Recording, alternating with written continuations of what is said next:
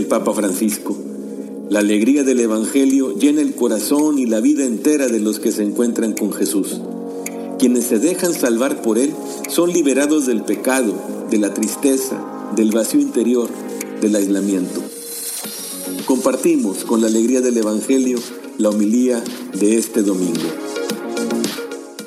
El Señor esté con ustedes. Y con su espíritu. Del Santo Evangelio según San Marcos. En aquel tiempo, cuando Jesús regresó a la barca al otro lado del lago, se quedó en la orilla y ahí se le reunió mucha gente. Entonces se acercó uno de los jefes de la sinagoga, llamado Jairo. Al ver a Jesús, se echó a sus pies y le suplicaba con insistencia, mi hija está agonizando, ven a imponerle las manos para que se cure y viva. Jesús se fue con él y mucha gente lo seguía y lo apretujaba. Entre la gente había una mujer que padecía flujo de sangre desde hacía 12 años. Había sufrido mucho a manos de los médicos y había gastado en eso toda su fortuna, pero en vez de mejorar, había empeorado. Oyó hablar de Jesús, vino y se le acercó por detrás entre la gente y le tocó el manto, pensando que con solo tocarle el vestido se curaría. Inmediatamente se le secó la fuente de la hemorragia y sintió en su cuerpo que estaba curada. Jesús notó al instante que una fuerza curativa había salido de él. Se volvió hacia la gente y les preguntó, ¿quién ha tocado mi manto? Sus discípulos le contestaron, ¿estás viendo cómo te empuja la gente y todavía preguntas, ¿quién me ha tocado? Pero él seguía mirando alrededor para descubrir quién había sido. Entonces se acercó la mujer, asustada y temblorosa, al comprender lo que había pasado. Se postró a sus pies y le confesó la verdad. Jesús la tranquilizó diciendo, Hija, tu fe te ha curado. Vete en paz y queda sana de tu enfermedad. Todavía estaba hablando Jesús cuando unos criados llegaron de casa del jefe de la sinagoga para decirle a éste, ya se murió tu hija, ¿para qué sigues molestando al maestro? Jesús alcanzó a oír lo que hablaban y le dijo al jefe de la sinagoga, no temas, basta que tengas fe. No permitió que lo acompañaran más que Pedro, Santiago y Juan, el hermano de Santiago. Al llegar a la casa del jefe de la sinagoga, vio Jesús el alboroto de la gente y oyó los llantos y alaridos que daban. Entró y les dijo, ¿qué significa tanto llanto y alboroto? La niña no está muerta, está dormida. Y se reían de él. Entonces Jesús echó fuera a la gente y con los padres de la niña y sus acompañantes entró a donde estaba la niña la tomó de la mano y le dijo, Talita cum, que significa, óyeme, niña, levántate. La niña, que tenía 12 años, se levantó inmediatamente y se puso a caminar. Todos se quedaron asombrados. Jesús les ordenó severamente que no lo dijeran a nadie y les mandó que le dieran de comer a la niña. Palabra del Señor. Gloria a ti, Señor Jesús. Pueden tomar asiento, por favor.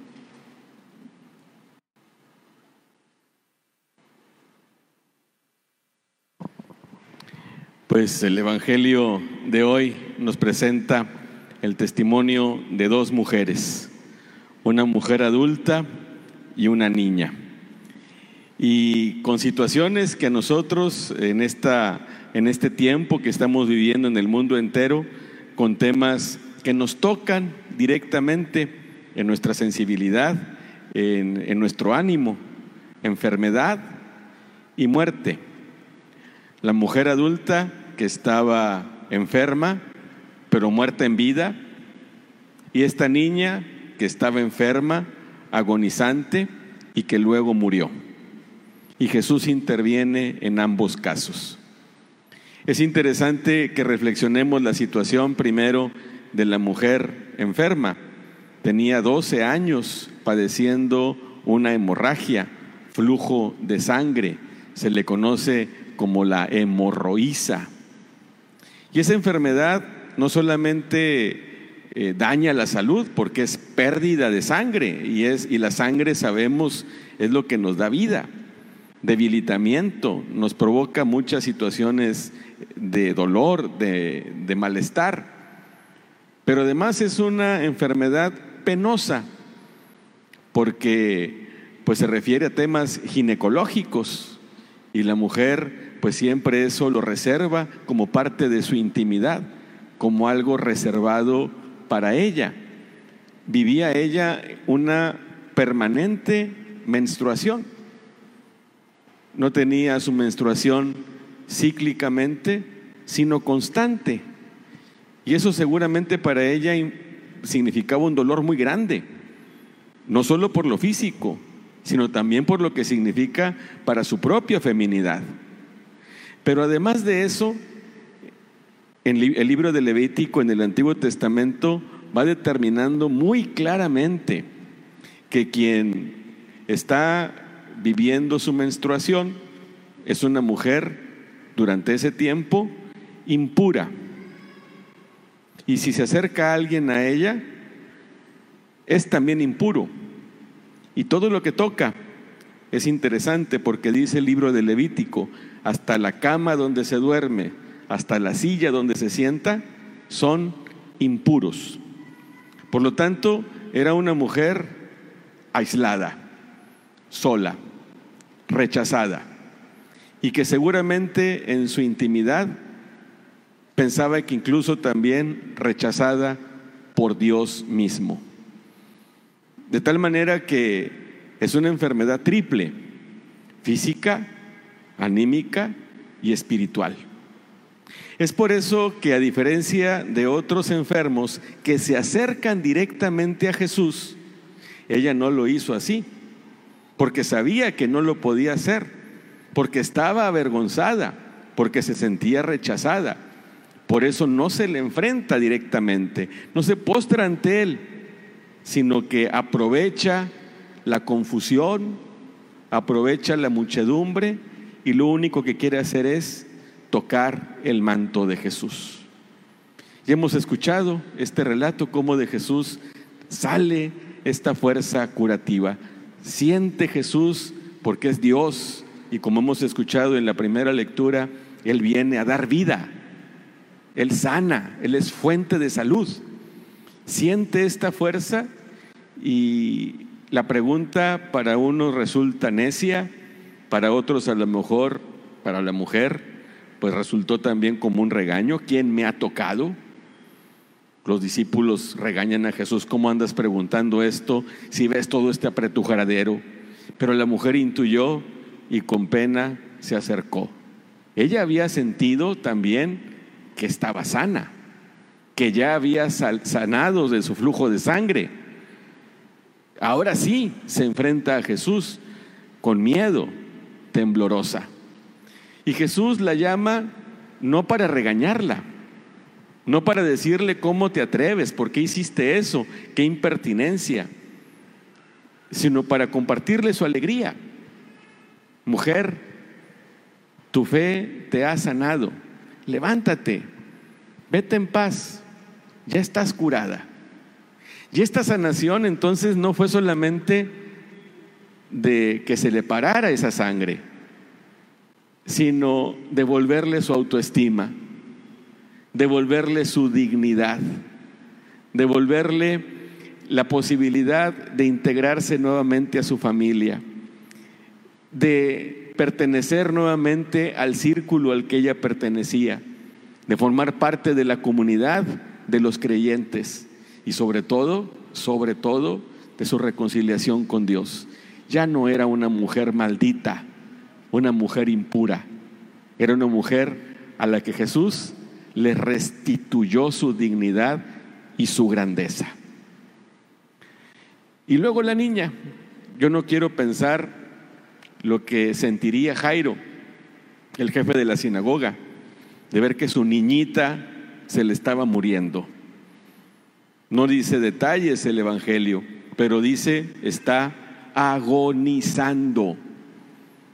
Quién sabe cómo haya sido el proceso de su enfermedad, qué es lo que haya tenido esa niña, pero estaba muy malita. A lo mejor también Jairo hizo todos los esfuerzos del mundo para que sanara a su hija y no lo pudo hacer. Y qué interesante cómo Jesús, habiendo muerto la niña, manda llamar a Pedro, a Santiago y a Juan junto con los papás. ¿Qué habrá sentido esa familia, ese papá, esa mamá, cuando Jesús toma a la niña y la levanta? Y tiene ese gesto también que es muy hermoso. Jesús es detallista. Denle de comer. Acaba de pasar una enfermedad, ha recobrado la vida. Denle un caldito, algo que le caiga bien al estómago. Fíjense cómo no fue, en este caso tampoco, la simplemente, por así decir, simplemente, no fue solo la resurrección de esta niña, sino también su integración nuevamente a la familia, el que haya vuelto la paz a ese hogar, la alegría de estar otra vez todos juntos.